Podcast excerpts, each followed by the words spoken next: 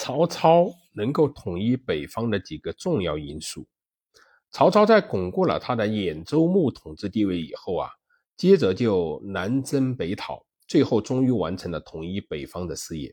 当然，曹操能够统一北方，绝不是侥幸成功的，是他具备了成功的一些客观条件。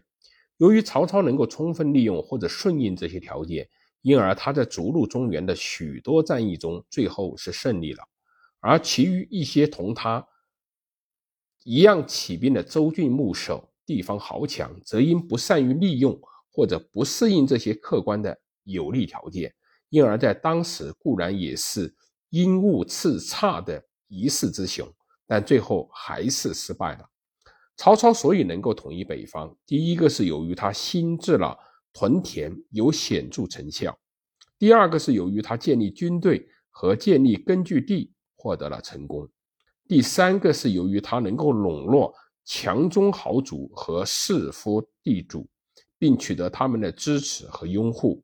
第四是由于他善于利用对他有利的客观条件，如迎汉献帝许都都许，从此挟天子以令诸侯，造成政治上的极大优势。第五是由于他在历次战役。和长期的政治生活中，锻炼了非凡的指挥才能，积累了丰富的统治经验等等。继黄巾大起义之后，在东汉王朝的废墟上出现了无数的屋垒薄壁，那些屯屋自守、筑壁相保的强中豪族，即使为了军事上的需要而做出有计划的迁移，他们也是要带领。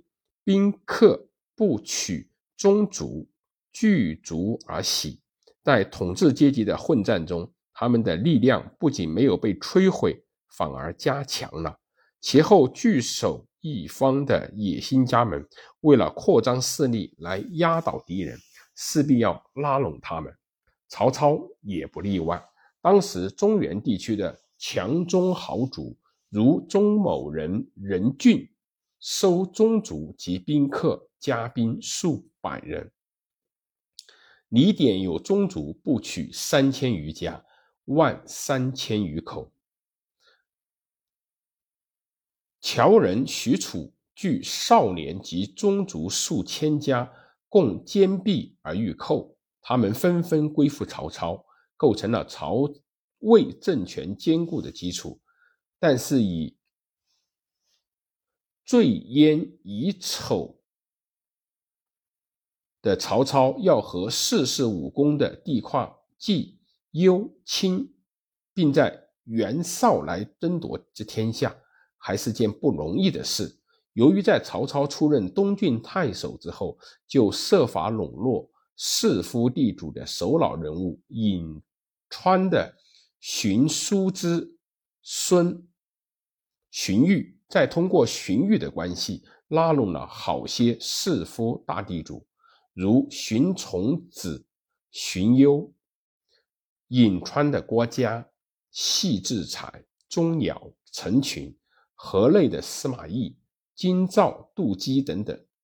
这么一来，曹操所代表的阶层面变得更大。当时士夫大地主的庄园经济正在发展，农民的依附隶属。程度正在加强。客观上，这种正在发展的庄园经济对统一的东汉国家正起着一种瓦解的作用。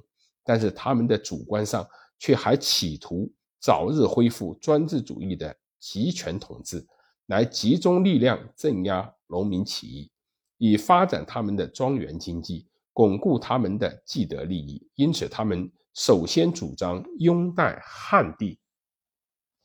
自从公元一百九十二年，王允杀董卓，卓将李傕、郭汜、樊稠、张济等联军攻破长安以来，汉献帝就落落在了他们的手中。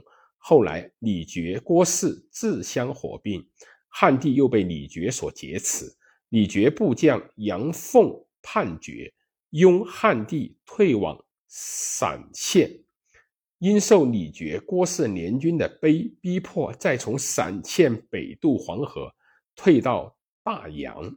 这时跟得上汉帝撤退的公卿大臣只有几十个人。到达大洋是公元一百九十六年的十二月的事，朝廷的秩序更是荡然无存。史称陈于时居及离中，门户无关闭。天子与群臣会，兵士扶离上官，互相镇压以为孝。皇帝的尊严扫地，将领们往往自己带了酒菜去请皇帝吃。唐使侍中不给他们通报，他们就喧呼骂厉，骂起街来。最后因粮食发生恐慌，汉帝不得不渡河南下，回到了洛阳。洛阳那时一片焦土，宫室烧尽，街陌荒芜。回都以后，百官没有房屋住，只能够披荆棘，依墙壁间，搭些棚子来居住。饥饿的威胁不但没有解除，而且更加的严重。史称群僚饥乏，尚书郎以下自出采柿，或饥死墙壁间。东汉的国家元首、皇帝都到了这般田地，也真是走到了穷途末路。当汉帝逃到河东的时候，袁绍的谋臣沮授劝袁绍迎大将安公夜都，这样就可以挟天子而令诸侯，处士马以讨不停。可是袁绍听从了另一部分将领如郭图、淳于琼等人的意见，认为把皇帝接来。邺城动不动就要向皇帝请示，反而事事受到牵制，这不是好办法。从此，因此而袁绍没有接受沮授的建议。曹操在公元一百九十五年击走了吕布，接着又在建安元年二月击败了汝南颍川一带的黄巾农民军，攻下了许县，势力更大大的扩展起来。这时的汉帝已回到洛阳。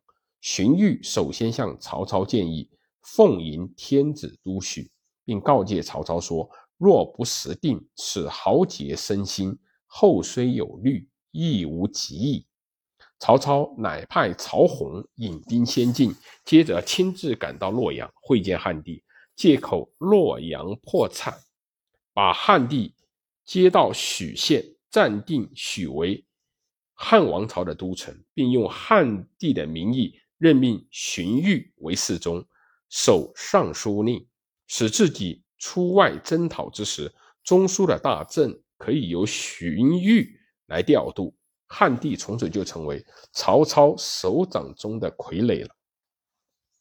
曹操到洛阳朝见汉帝后，汉帝就任命曹操为司隶校尉、录尚书事，迁都于许时。曹操又用汉帝名义任命自己为。大将军，由于袁绍的反对，才把大将军的头衔让给了袁绍，自己来做了司空，行车骑将军事。自从曹操迎汉帝都许以后，挟天子以令诸侯，不仅使自己的地位高出一般的文臣武将，而且此后发号施令或是征伐异己，都用汉帝名义，名正言顺，造成了政治上的。极大优势。